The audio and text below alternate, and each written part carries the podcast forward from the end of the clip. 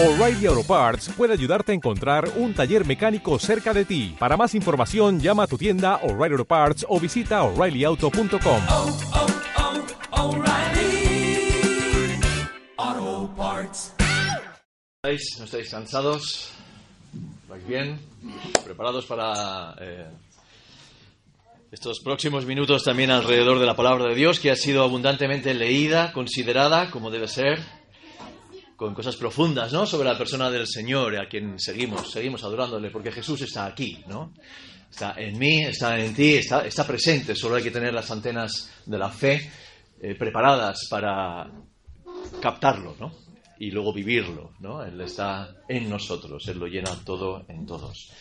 Bueno, es un privilegio ¿eh? para mí que me hayáis invitado a acompañaros, ¿no? Y el privilegio sobre todo es abrir la palabra de Dios y sentarnos un poco todos juntos a los pies del Señor. Lo que yo tenga que decir no es importante, lo que la palabra de Dios dice es vital y de esto va, ¿no? Vamos a escucharle al Señor en su palabra, vamos a seguir, quiero decir, haciéndolo.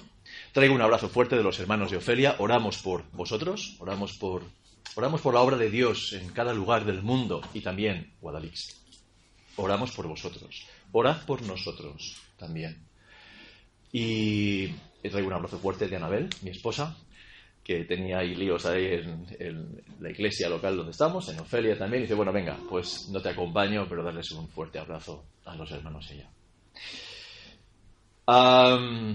La verdad es que no entiendo muy bien por qué, pero buscando delante del Señor, eh, puso en mi corazón repasar Efesios 4, del 1 al 16. Así que vamos a abrir la palabra de Dios en Efesios 4. Eh, Fernando me dijo, mira, pues algo que tengas preparado y tengo un montonazo de cosas y de repente delante del Señor, pues no sé.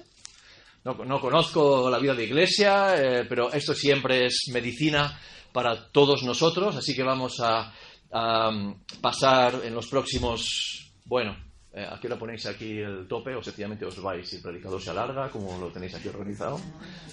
Una y cuarto. Oh, ok, a ver si incluso antes, pero muy bien, muy bien, gracias.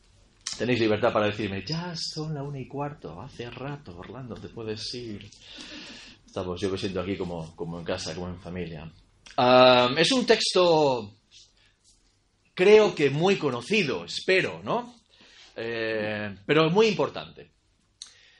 Yo lo he titulado Unidos y edificándonos en amor. O edifican sí, también, unidos, edificándonos en amor. Solo son los 16 primeros versículos de Efesios 4. Um, yo, pues, está ahí el apóstol Pablo prisionero, y dice, yo, pues, prisionero del Señor, os ruego que viváis de una manera digna de la vocación con que habéis sido llamados. Yo leo en la Biblia de las Américas. Con toda humildad y mansedumbre, con paciencia, soportándoos unos a otros en amor esforzándoos por preservar la unidad del Espíritu en el vínculo de la paz.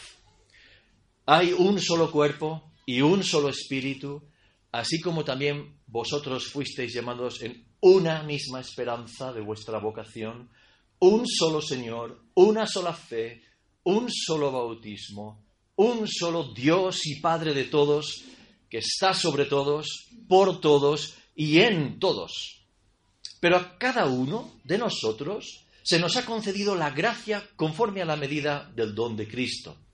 Por tanto, dice, cuando ascendió a lo alto, llevó cautiva una hueste de cautivos y dio dones a los hombres. Esta expresión ascendió, ¿qué significa? Sino que él también había descendido a las profundidades de la tierra. El que descendió es también el mismo que ascendió mucho más arriba de todos los cielos para poder llenarlo todo. Este es el Jesús del que hemos estado hablando y adorando, esta mañana, ¿no?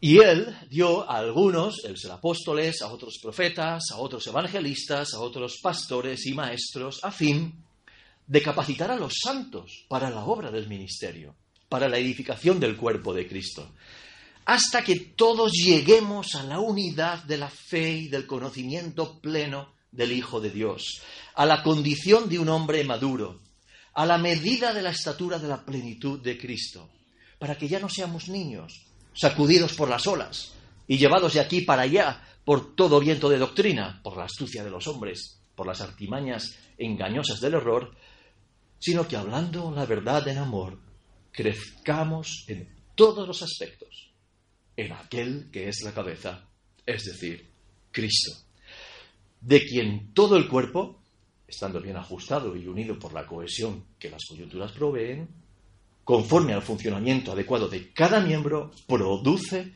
el crecimiento del cuerpo para su propia edificación en amor. Unidos y edificados en amor.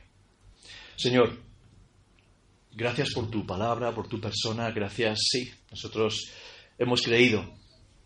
Tú conoces, yo no conozco los corazones de todos los aquí presentes, pero me consta que muchos de nosotros, si no todos, hemos creído en ti, Señor, como el Dios hecho hombre que ahora habita por la persona del Espíritu Santo en nosotros, que nos acompaña cada día, que nos has salvado, que nos santificas, que nos ayudas, que nos capacitas.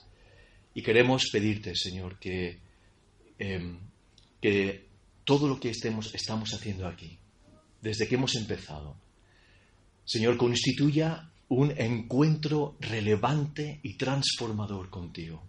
Oh Dios, no permitas que seamos espectadores pasivos ante ti, no permitas que tu palabra solamente, oh Dios, nos informe, sino que nos transforme, porque tú lo hagas. Señor, tú sabes cómo estamos todos, pero todos estamos aquí, reconociendo que a quién iremos. Suenan muchas voces por ahí, pero tú tienes palabras de vida eterna. Es a ti a quien queremos escuchar, es ante ti ante quien queremos ajustar nuestras vidas. Ayúdanos, Señor a captar todo lo que tú has hecho o a ir creciendo en ello. Y úsame, Señor, humildemente, que no distraiga yo, que no entretenga, que no despiste la atención de tus palabras. Por favor, ten misericordia de mí y sobre todo de mis hermanos también, para que tú seas glorificado. Esto te lo pido de todo corazón, te lo pedimos juntos en el nombre de Jesús. Amén. Bueno, yo creo que ese texto es bastante conocido, sonará un montón. Sabéis que si queremos estudiar lo que la palabra de Dios nos enseña sobre la iglesia, necesitamos ir a la epístola de los Efesios. Posiblemente más bien fue una carta circular que se pasó por varias iglesias, en el original no dice eh, a, los hermanos Éfeso, no pone en Éfeso, entonces eh, seguro que Éfeso estaba incluido allí, pero hay unas enseñanzas enormes sobre la iglesia universal. Claro, con derivadas también para lo que es el día a día en la iglesia local. Sabéis que si queremos estudiar a fondo también la iglesia local, tenemos que ir a, bueno, a tantos sitios, ¿no? Pero Primera de Corintios se lleva el premio, si me permitís. Efesios eh, nos enseña tanto sobre el proceso de lo que significa interactuar. Y yo creo que es em, muy pertinente que recordemos que Dios inventó la iglesia, que Jesús, vamos a decirlo mejor, dijo, este Jesús, que no es cualquiera, me ha gustado mucho, ¿no? Todos los textos que nos ha traído eh, Abelardo a primera hora, ¿no? Al principio, que nos demuestran, nos recuerdan que Jesús no vale decir que fue un buen maestro. Yo cuando mis amigos me dicen, bueno, Jesús, un personaje muy interesante, un buen maestro, digo, no, no, no fue un buen maestro, hombre, no, dijo cosas de psiquiatra o verdad, pero una de dos. Vamos a ver, Jesús dijo cosas de sí mismo, no las voy a repetir ahora, que si las dice hoy, eh, pues le llevamos al psiquiatra, porque tú de qué vas aquí de salvador del mundo, tú qué dices de ti mismo, ¿no? Todo lo que hoy nos han recordado, ¿no? Bueno, nosotros sabemos, nosotros creemos, por la obra del Espíritu Santo también, misteriosamente trabajando en nuestras vidas, las evidencias históricas, aún los rabinos que hoy allá en Jerusalén y en el mundo judío que no le reconoce como Mesías, reconocen.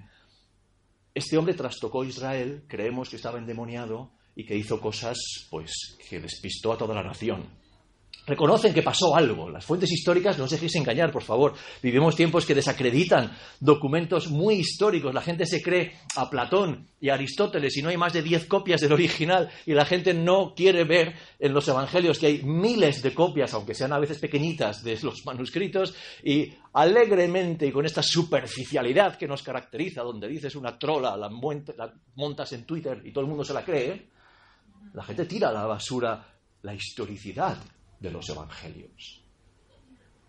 Es importante recordar esto. Y esta persona, Jesús de Nazaret, entre otras cosas dijo, edificaré mi iglesia. Yo voy a llamar a personas para salir de un sistema de valores y seguirme a mí. Por eso estamos aquí. Por eso estáis en Guadalix, o, donde el Señor os haya puesto, por eso nos vemos.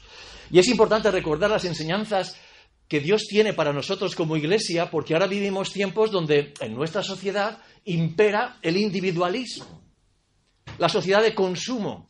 Igual os suena raro, pero creo que hay mucha mentalidad de consumo entre los creyentes, donde el objetivo es la satisfacción. ¿Qué me da la iglesia? ¿En esta iglesia qué me ofrecen a mí, a mis niños, a mi gente? ¿Qué, qué, ¿Cuál es el plan? ¿El predicador está guay, eh, entretiene o aburre mucho? ¿Cuál es el programa? Es decir, perdón, soy un consumidor y, en fin, comparo, busco.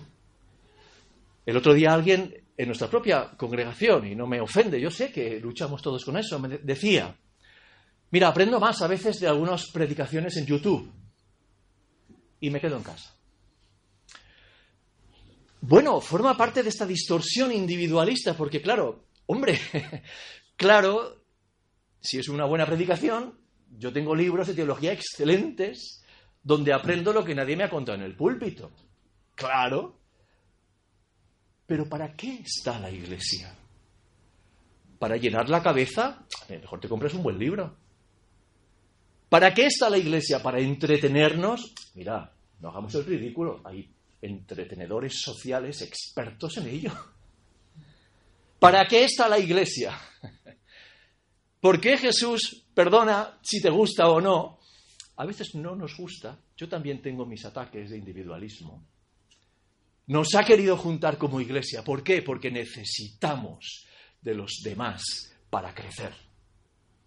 No puedo crecer solo. No puedo crecer. Tú te crees a veces que sí, yo me creo a veces que sí. Y claro, estamos más a gusto en la soledad de nuestra casita, detrás del cristal cuando llueve, cómodamente instalados, una buena película. Incluso puede ser cristiana y llena de valores interesantes. Un buen libro, una buena predicación de YouTube donde tú decides, cuando interrumpes, te tomas un cafecito, vuelves, ves, si se enrolla el predicador, haces así con el dedo y le pasas y no crecerás en lo que necesitamos crecer, que es interactuar. Sí, ese escenario incómodo en el que cuando yo, claro, a mí no me conocéis, pero si me conocierais, veríais que os necesito para crecer yo personalmente. Y todos y cada uno de nosotros necesitamos de los hermanos para crecer. Hasta los psicólogos, cuando cierran la Biblia y no quieren saber nada de esto, dicen en psicología, bueno, eh, realmente la interacción social es muy importante para el desarrollo personal. El trabajo en equipo siempre consigue más que la labor individualista. Ah, es un eco de lo que nosotros ya sabemos. Yo no voy a poner en marcha el amor o darme cuenta de cuánto amor me falta o de que tengo algunas cosas que mejorar si vosotros no me ayudáis en la práctica. Así que la historia de la Iglesia, en buena medida, se resume en ser más y más, y este es uno de los textos, como el Señor quiere que seamos. ¿Cuál es el programa?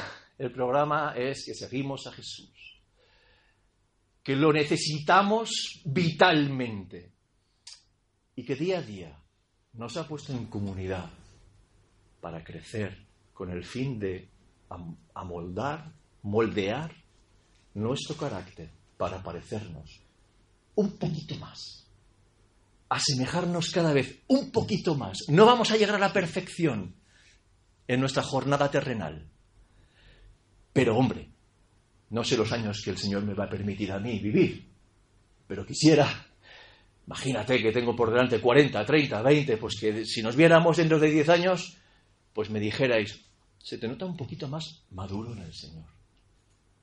Y que yo os vea y diga, oh, se te nota cada vez más parecida a Jesús.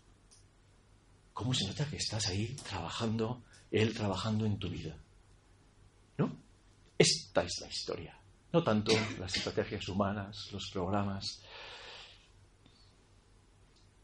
Efesios 4, pues viene de Efesios 1, 2 y 3. ¿no? Esto de trocear los textos, sabéis que es un poquito delicado porque hay que contextualizar. En el capítulo 1, recordáis que eh, el apóstol, el Espíritu Santo, inspirando a Pablo, acaba de abrir las ventanas de todas las bendiciones que tenemos en Cristo. Hemos sido bendecidos en lugares celestiales, escogidos por el puro afecto de su voluntad. Es decir, a Dios le ha dado la gana, que no nos necesita para nada, le ha dado la gana, la santa gana de darse a nosotros de darse a conocer y decir, si supierais cuánto os amo y cuántas bendiciones estoy esperando para daros. Algunas están en lugares celestiales. Hemos sido escogidos en Él. Hemos sido sellados en el Espíritu, por el Espíritu Santo desde el momento que creímos, con el sello del Espíritu, como nos dice el capítulo 1. En el capítulo 2 nos recuerda que estábamos separados, que eso es la muerte en la Biblia, separación. Separados por nuestros delitos y pecados hasta que nos dio vida juntamente con Cristo, todo lo que Cristo hizo en la cruz, esto no debemos dejar de darle muchas vueltas y profundizar y apropiarnos de todo esto. Nos recuerda que hemos sido salvos por gracia y no por obras para que nadie se gloríe, recordáis, ¿no? Salvos únicamente por la gracia de Dios y por la fe. Nos recuerda que ha habido el milagro que a Pablo le fue revelado. Eh, motivo de mucha controversia al principio de los tiempos que los gentiles, las gentes que no eran del pueblo en principio escogido para Dios, que decían los judíos, te doy gracias Señor porque no soy perro ni mujer, lo siento, ni gentil. Esas gentes, las gentes, las gentes paganas, decían los judíos, por favor no te contamines con las gentes, los gentiles. Y ahora resulta que Pablo dice, no, esas gentes tienen todo el derecho todo el derecho, exactamente igual, no el derecho, sino que han sido también llamados a formar judíos y gentiles un solo cuerpo, porque en la cruz murieron las enemistades. ¿Cuántas cosas Cristo mató al morir? ¿no?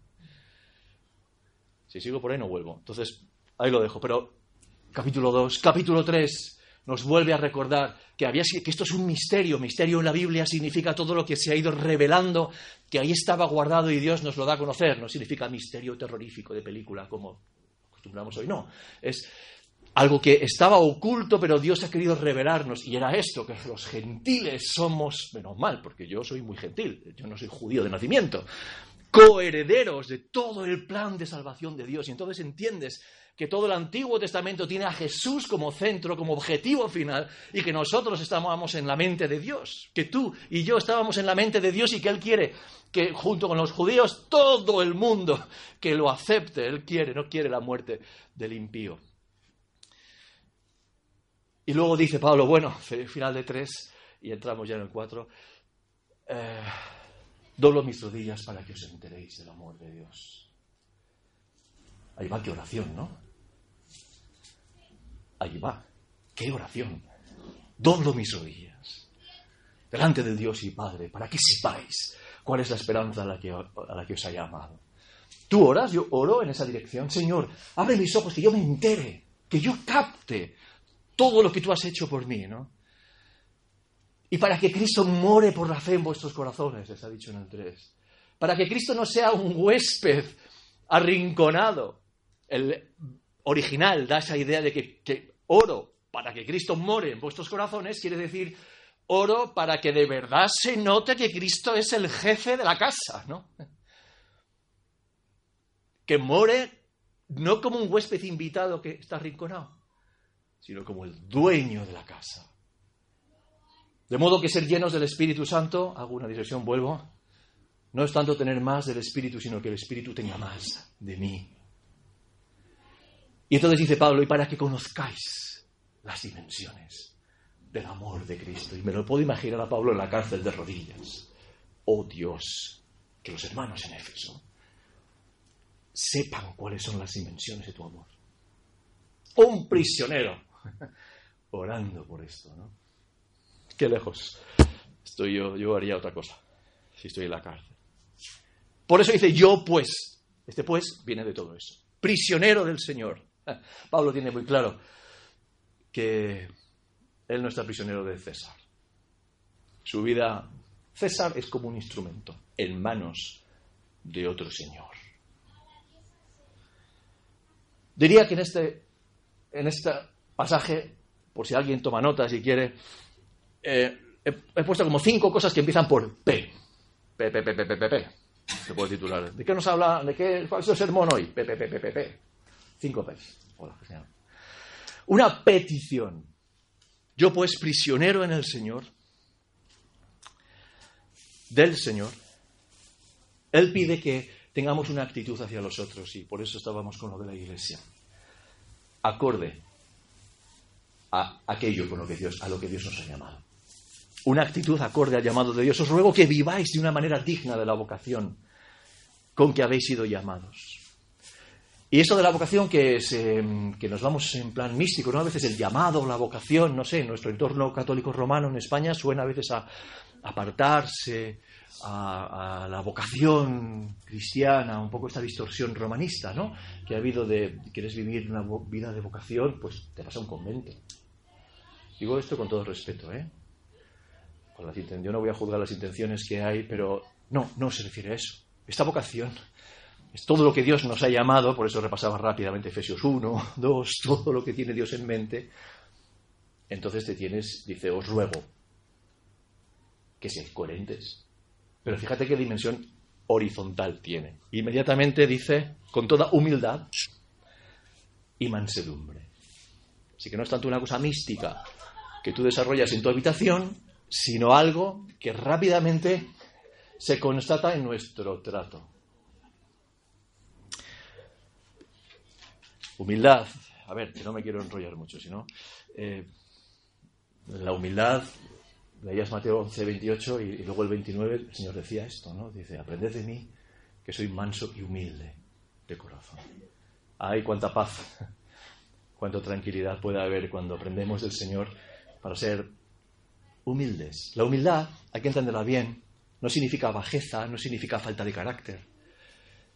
Lo que pasa es que la humildad es un valor que Jesús de Nazaret, nuestro Señor, es el que ha puesto, pues es el único que, que, lo ha puesto ahí. Y no nos gusta, en el mundo no gusta, en el mundo no vende. Los mensajes, ya sabéis que grandes filósofos, Nietzsche, ¿os acordáis? Decía esto de la humildad. Los cristianos lo que tienen que hacer es empezar a pisar fuerte esto, ¿no? Es un valor, ¿no? Pues sí. En los parámetros de Dios, para ser exaltado, que algún día lo seremos, para su gloria, hay que humillarse. Entre nosotros es la humildad. ¿sí? ¿Por qué? Porque seguimos a Jesús, que es el Dios de la paradoja, ¿no? De las paradojas. Porque Jesús, Filipenses 2, claro, ya os lo menciono, no puedo entrar, ha mostrado un camino descendente. La salvación nuestra ha requerido que aquel que estaba en la gloria, ¿no? Se ha humillado hasta lo máximo. ¿Os acordáis de ese pasaje? ¿No? Estimó como ser igual a Dios, otra de divinidad tremenda también, ¿no? Como cosa a que agarrarse, sino que se despojó de su gloria, porque si no, no hubiera sido posible convivir con él. Y tomando forma de siervo, se humilló hasta la muerte, y muerte de cruz. No es cualquier muerte, era una vergüenza, una vergüenza morir en la cruz, un bochorno tener un familiar que haya sido crucificado. Tú te callas, tú eso te da tanta vergüenza, porque era una muerte pues de criminales. Eso lo hizo por amor de nosotros, para asumir esa esa boda entre la justicia, se casan, ¿no? La justicia y la paz en la cruz del Calvario. Es una cosa misteriosa para nosotros. No podemos entender todo lo que ahí se mueve, ¿no? Por lo cual, después de ese camino descendente, viene la ascensión, ¿no? que tiene que ver también con lo que Dios tiene que decirnos para la iglesia y lo que ha dado al ascender. Pero hay un momento descendente y nosotros seguimos a Jesús.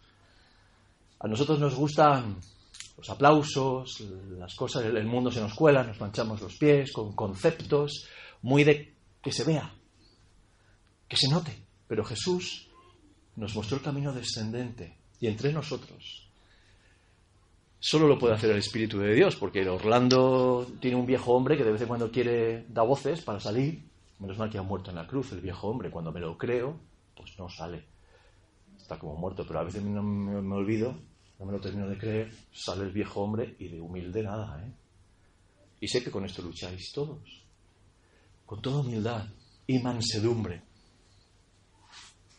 Que es clave en la relación con los demás. Con paciencia, con aguante de ánimo. Esto, la vida de la iglesia entre nosotros, yo diría, ¿sabes de qué se trata? Aparte de que, bueno, el objetivo es, como ahora vamos a ver, avanzar en conocer más al Señor entre nosotros. ¿Qué tiene que haber siempre? ¿Buen rollito? Hombre, si no nos amamos, es verdad que la gente va a decir que seguimos a Jesús por el amor, pero también qué es el amor no lo tenemos siempre claro. A veces pensamos que es sentimiento, sentirme bien contigo, entonces, y que todos me caigáis bien, que yo caiga bien a todos. No, no, no es eso. A veces el amor, como los padres sabéis muy bien hacia los hijos, significa que tienes que poner límites, que hay que hablar cosas, que no siempre se reciben bien, pero nos van a ayudar a crecer. Es la dirección que Efesios 4 nos marca. Humildad. Yo es que creo que la iglesia es sobre todo una cuestión de que hay que tener mucha paciencia. Mucha paciencia. Contigo mismo, conmigo mismo, como tiene el Señor, por cierto. Con el hermano de al lado, con tu esposo, con tu esposa. Mucha paciencia. Soportándonos. La palabra aquí es esto, ¿no es? Mira, eh, una señal de que las cosas van mal, yo he tenido alarmas de esas, con frecuencia. Mírate esto, vete al médico. Es cuando piensas de corazón, este hermano es insoportable. Oye, venga, ya sé que no soy el único que le pasa, igual sí, ¿no? No digo esto presumiendo, me da vergüenza. Pero, a ver, esta es la realidad. Si esto pasa, algo va mal. He perdido la mansedumbre. He perdido la humildad. Cuando un hermano, que es mi hermano, amado por el Señor, a mí me parece insoportable, uy, he perdido de vista lo mucho que el Señor soporta conmigo. Necesito ir al médico, al médico divino, para recordar, Señor, ¿y tú y yo qué paciencia tienes conmigo? ¿no? Y, entonces renueva mi visión sobre, sobre mis amados hermanos. Dame ese amor que tú tienes para con, los, con tus hijos. ¿no? Así que, soportándose unos a otros en amor, esta petición, otra cosa con P, la preservación esforzándoos, o sea que requiere un cierto esfuerzo, pero por preservar la unidad del Espíritu. Aquí hay un, todo un tratado en pocos versículos de lo que significa la unidad. Oiréis, y habéis oído muchas voces, sobre la necesidad de crear la unidad entre cristianos. No, no. Bíblicamente aquí nos dice que no hay nada que crear nosotros, sencillamente preservar la unidad del Espíritu, porque ante los ojos de Dios, su pueblo es uno. En el vínculo de la paz. Me gusta mucho la palabra vínculo. Preservar la unidad. Es decir, tengamos claro, estamos ahora en una expresión local. La, la iglesia, a ver, todos lo tenemos claro, lo recordamos, la expresión del cuerpo de Cristo como iglesia universal, es decir, que ahora mismo, según los usos horarios, otros se habrán reunido ya por favor, abramos los ojos y recordemos que somos millones de personas en este mismo día, adorando al mismo Señor. Y son mis hermanos. Formamos parte, veo aquí, pues Guatemala, los países representados. Eh, hay hermanos allá en este mismo día. Si son de Guatemala, pues todavía no, habrán reunido, no se habrán reunido todavía, pero en breve se reunirán, adorarán al mismo Señor. Son mis hermanos. Yo me sé un parte del mismo cuerpo con ellos. Y aquí en España, en el pueblo de al lado, yo no conozco ahora mismo las iglesias que pueda haber, son las iglesias que aceptan a Jesús de Nazaret como Señor, Salvador, que es Dios hecho hombre, que aceptan la Biblia y el Nuevo Testamento de verdad como una, la única norma de fe y conducta, son mis hermanos en la fe. Entonces, esta visión tenemos que tenerla clara, ¿no? Y luego tiene expresiones locales, claro. Expresiones donde ya nos llamamos por nombre, nos conocemos, nos ayudamos a interactuar y por eso las cartas van a iglesias locales, donde se hace realidad el unos a otros. Vaya estudio bíblico más chulo, ¿no? El unos a otros, todo lo que Dios nos dice de unos a otros, etcétera, ¿no? El Señor a las iglesias en Apocalipsis 2 tiene cosas que decir a la de Sardis, a la de Esmirna, a la de Éfeso, ¿no? ¿Os acordáis? Sí, hay expresiones locales de este mismo cuerpo. El vínculo de la paz. El vínculo de la paz. Esto es lo que sí que hay que tener en cuenta. El vínculo de la paz, no romper por falta de paz la unidad que el Espíritu ha producido. ¿Cuáles son los pilares, otra palabra con P, los pilares sobre los que descansa esta unidad? Hay un solo cuerpo, nos recuerda el Señor aquí, el versículo 4, un solo espíritu, una misma esperanza de vuestro llamado. ¿no? Otra vez la palabra vocación. Llamado, una misma esperanza. Qué, importante es la esperanza. Recordad, amor, fe, esperanza. Son los tres, eh, como tres características tan importantes en nuestra vida como creyentes. Un solo Señor, la iglesia descansa sobre el Señor, un solo Señor. La iglesia, el, cristianismo no va de, etiquetas, de denominaciones, de énfasis. La iglesia cristiana, el cristianismo es una persona, es en torno a Cristo, un solo Señor. Una sola fe, una sola fe significa lo que significa en Judas y en otras partes, el contenido que nos ha sido dado. Por eso estoy aquí hablando, por eso hemos estado hablando, cantando. Venimos aquí también a recordarnos la fe cuando dice, ¿os acordáis? Dice Judas, contender ardientemente por la fe que ha sido dada una sola vez a los santos. No significa la fe que yo creo, sino en este sentido significa el conjunto de creencias. Lo que Dios nos ha dado en su palabra. Y eso es una sola fe. Un solo bautismo. No distingue Pablo aquí si es bautismo en agua o el bautismo en el Espíritu Santo, que como sabéis, según 1 Corintios 12:13, significa que cuando crees, sientas o no sientas, tengas experiencias o no tengas experiencias, si crees de verdad, eres bautizado por el Espíritu en un solo cuerpo. Este es el bautismo del Espíritu Santo. ¿no? Yo respeto que podamos llamar a otro tipo de experiencias, pero 1 Corintios 12, 13 define esto. Y luego también el creyente da testimonio de que ha sido regenerado, que algo ha pasado por la obra de Dios en su vida. Atrás queda una, vieja forma de vivir, esta vieja naturaleza que aunque está ahí, está dentro todavía de nosotros hasta el último suspiro de existencia, ha perdido su poder por la cruz del Calvario, sabiendo esto que nuestro viejo hombre fue crucificado con Cristo. Entonces, aunque pide paso y a veces quiere quitar a Dios del medio, ha perdido su poder. Si creemos esto, podemos decir, mira, viejo hombre, paso de ti.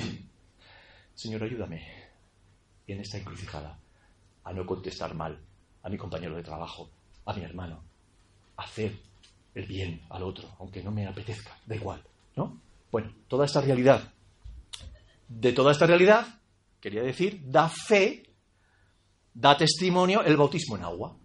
Por eso se hace por inmersión, señalando, simbolizando ante los demás que he muerto a una vida vieja y he nacido a otra nueva vida por el Espíritu de Dios. Un solo Dios y Padre de todos que está sobre todos, por todos y en todos. ¿Os dais cuenta aquí el, el ambiente trinitario, ¿no? Como el Espíritu, el Señor, el Dios y Padre, este Dios que es solo uno, en tres personas, trabajando. Son los pilares sobre los que trabajar como iglesia, unidos y edificándonos en amor. Otra P, los presentes que Dios nos regala. Versículo 7, a cada uno de nosotros se nos ha concedido la gracia conforme a las medidas del don de Cristo. Aquí ya hay un cada uno de nosotros. Yo te podría preguntar, si tú sigues al Señor, ¿y tú por dónde crees que va la medida de la gracia que Dios te ha dado? ¿Cuáles son tus dones? Sabéis que para estudiar los dones, las gracias que Dios nos ha dado, ¿no? la, el sentido Harris, los dones del Espíritu, pues Hay que estudiar 1 Corintios 12, Romanos 12 y aquí, Efesios 4. Bueno, primera de Pedro. Tiene alguna cosita que decir también. Se nos ha concedido la gracia conforme a la medida del don de Cristo. Y aquí Pablo cita el Salmo 68, dice, y dando a entender que la ascensión de Cristo, la tumba vacía y la ascensión de Cristo es el momento triunfal desde el cual Él reparte finalmente sus dones. Cuando ascendió a lo alto, llevó cautiva una hueste de cautivos. El Señor ha tenido la victoria absoluta en la cruz del Calvario sellada cuando asciende al cielo. Por eso dice, subió a los cielos para llenarlo todo, como leíamos antes. Y dio dones a los hombres. Si compararais la versión que tenéis ahí del Salmo 68, 18, parece que no dice lo mismo, pero el verbo en hebreo da, se puede traducir como recibir y como dar, o recibir para dar.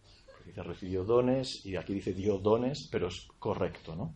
Dio dones a los hombres porque había muerto antes, ¿no? Versículo 9, esta expresión ascendió, ¿qué significa? Sino que él también había descendido a las profundidades de la tierra, estuvo enterrado y bien enterrado, ¿no? El que descendió es también el mismo que ascendió mucho más arriba de todos los cielos para llenarlo todo. O sea que, que hay una petición de comportamiento entre nosotros, la preservación de la unidad del espíritu, sobre unos pilares en los que descansa esta unidad, estos siete elementos. Y ahora viene el trabajo en base a los presentes que Dios nos regala. Y la, esta próxima P sería el proceso. Dudaba si poner también el progreso. Venga, poned lo que queráis. Él dio a algunos al final es misterioso. Yo siempre me oiréis decir que me parece un poco misterioso que Dios, el Todopoderoso Dios, cuente con nosotros. Pero es así. De a algunos el ser apóstoles, a otros profetas, son unos ministerios fundantes. Estamos fundamentados, nos dice Efesios 2.20, sobre los apóstoles y los profetas. O sea que nosotros somos una iglesia eh, apostólica, la iglesia del Señor debe ser apostólica porque los apóstoles estuvieron con Jesús, el Señor les dice en un momento dado, no puedo, no podéis llevarlo todo ahora, pero os contaré más cosas, el consolador vendrá, os hablará de mí, es decir, el Nuevo Testamento. Entonces, a ellos les fue revelado y nosotros lo que hacemos es constantemente repasar y ajustarnos. No nos interesan los que se llaman ahora nuevamente apóstoles o cualquiera que hable muy bien y nos quiera llevar a su terreno. No, no, no, tenemos la verdad apostólica y por eso pues estamos todo el día con la Biblia abierta, ¿no? Eh, diciendo, a ver, a ver, y yo estoy aquí, pues eh, leyendo ante vosotros a Pablo, uno de los apóstoles, el último, ¿no? A quien el Señor se le apareció. Profetas, luego los que van llevando el Evangelio, evangelistas, y a otros pastores y maestros. A veces esta función, por lo que aquí parece, y la conjunción pareciera que son las dos funciones en una misma persona. No hay nada mejor para pastorear que dar una buena enseñanza bíblica. No hay nada más práctico que una buena teoría. Eh, ¿Para qué? Para que Orlando publique muchos libros para que Orlando se hable mucho. Hay muchas conferencias. Para eso queremos que vengas aquí. Todo el día. Tú habla, habla. No. No. Nuestro ministerio es para capacitar a los santos. Para la obra del ministerio. Para la obra del servicio. Los, los que el Señor nos ha puesto, aquí no somos más que servidores. La palabra en 1 Corintios 4, ténganos los hombres por administradores, por servidores. La palabra es muy fuerte, es la palabra que se usaba en griego para cuando vas a las galeras, el que está remando en las galeras, el pringao, que rema y tira para adelante. Eso es lo que somos, sencillos servidores, pero, a ver, ¿yo para qué he venido aquí? Pues, pues, agradecidísimo por invitarme, pero a ver si puede ser de ayuda. Claro, yo me he tenido que tomar la medicina, ¿no? Esto es como Esdras. Esdras, ¿os acordáis cuál era el programa que tenía personal? Esdras, ¿os acordáis? Se había propuesto en su corazón estudiar la palabra de Dios para ponerla en práctica y para enseñarla. Me encanta ese orden. ¿no? Entonces yo estoy aquí, habiéndome mirado esto, viendo que tengo que ajustar yo el primero y ahora vengo os lo cuento a ver si puede seros de ayuda, nada más, ser de ayuda señalando el texto bíblico para que luego vosotros ampliéis, vais a ver que hace falta, que aquí nos vamos a quedar muy corto, que yo en 5 o 10 minutos tengo que acabar. Y aquí hay muchas cosas que, que yo os animo a seguir luego ahí con vuestra azada cavando, ¿no? Y sacando de la palabra de Dios. Pero que estamos para capacitar a los santos, para que cada cual encuentre su lugar, para que cada cual en la iglesia pueda servir, encontrar su sitio para la obra a la que el Señor le ha llamado. Y eso es un proceso a veces. A veces los pastores nos equivocamos mucho. Yo creo que tú deberías hacer tal. Y a lo mejor pues te agobia un poco, que te lo he dicho yo, tú vas y tienes... Y tú dices, pero si a mí no me gusta eso, no sé, yo veo mejor que me gusta más el Señor me llama a otras labores. Es que tú delante del Señor tienes que ver, también decirnos, y, pero estamos aquí para ayudar, para capacitar, para estar seguro de que cada uno, según lo que ha recibido, está aportando. ¿Para qué? Para la edificación del cuerpo de Cristo. Tú estás aquí para los demás. Yo estoy aquí para los demás. Y la pregunta debe ser esta también. ¿Estoy realmente sirviendo? O no sé, estoy como espectador. Bueno, yo esto lo dejo ahí. Todos pasamos por fases, ¿no? A veces requiere, no sé, un tiempo personal, semanas, no sé, de buscar al Señor, ver, Señor, ¿qué quieres de mí en medio de tu pueblo? ¿no?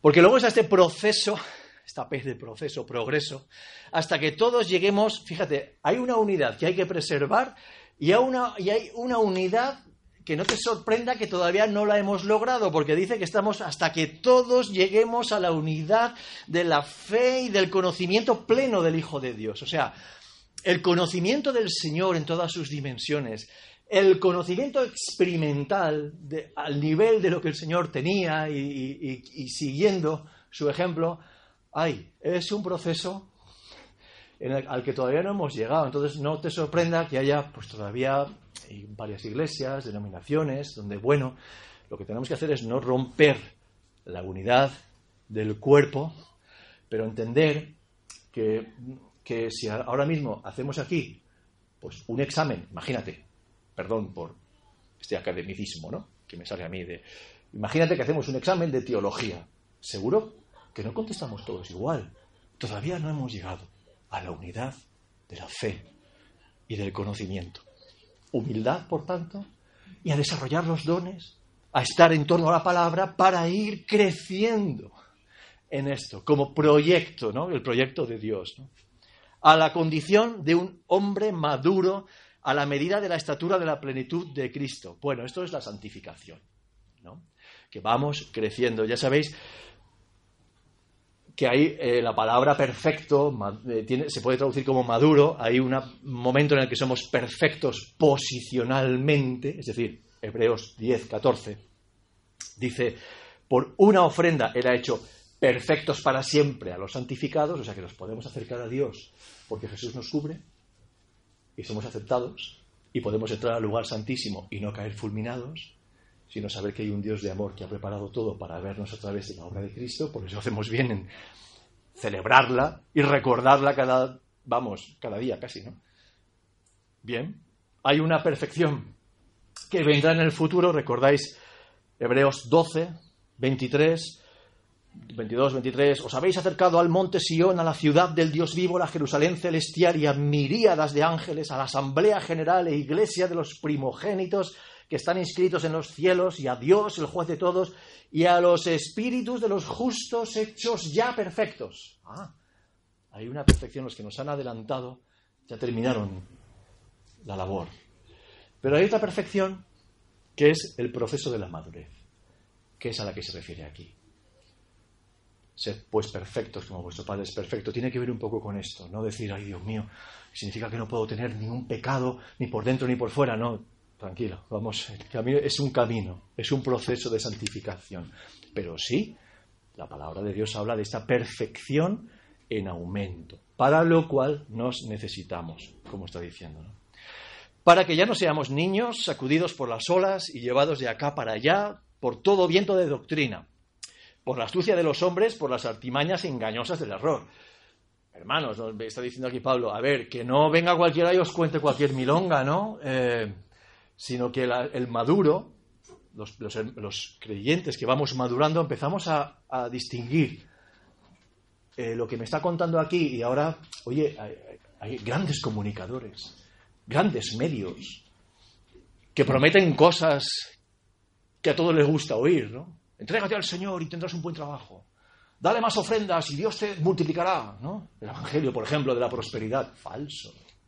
Falso. Pero oye, que a todos nos gusta que nos digan, tú entrégate al Señor y tendrás una promoción en tu trabajo. ¿Quieres éxito en tu vida? Ven al Señor. Uy, uy, uy, uy, uy, uy. Falso. Necesitamos ir a la palabra de Dios para decir, no, no, no, no. A estos vientos que soplan, cuidado, cuidado. El barco, por favor, bien anclado. Mi vida bien anclada en la palabra de Dios. ¿Cómo crecemos? En madurez, casi me voy por otro tema, pero pues a través de las pruebas, a través del ministerio de mis hermanos, a través de la palabra de Dios. Viva y eficaz, que penetra y es perfectamente capaz para equipar a todo ser humano, para hacer de Dios, de, de cada uno de nosotros un hombre maduro, ¿no? Una persona madura, ¿no? Sino que, hablando la verdad en amor, crezcamos en todos los aspectos en la cabeza. Eso significa He, oído a veces este texto como una disculpa para la sinceridad. Lo que hay que hablar es la verdad en amor. Te voy a decir cuatro verdades. Pam, pam, pam, pam, pam, pam, porque te amo. A ver, a ver, a ver. No, no, no, no. El contexto, hablar la verdad en amor, el, el verbo griego además tiene que ver con, con aferrados a la verdad. ¿Y qué acabo de decir antes? Pues que por contraposición a los que se dejan llevar por cualquier viento de doctrina, entre nosotros lo que tenemos que es agarrarnos a la verdad a la verdad. El texto habría que traducirlo verdadeando, que eso no existe en castellano. ¿no? O sea, siendo bien agarrados a la verdad de Dios, el amor. Bueno, eso significará que a veces nos digamos cosas. Que si yo patino bíblicamente, en amor me vais a decir, "Mm, ¿esto que has dicho? Te lo has sacado de la manga.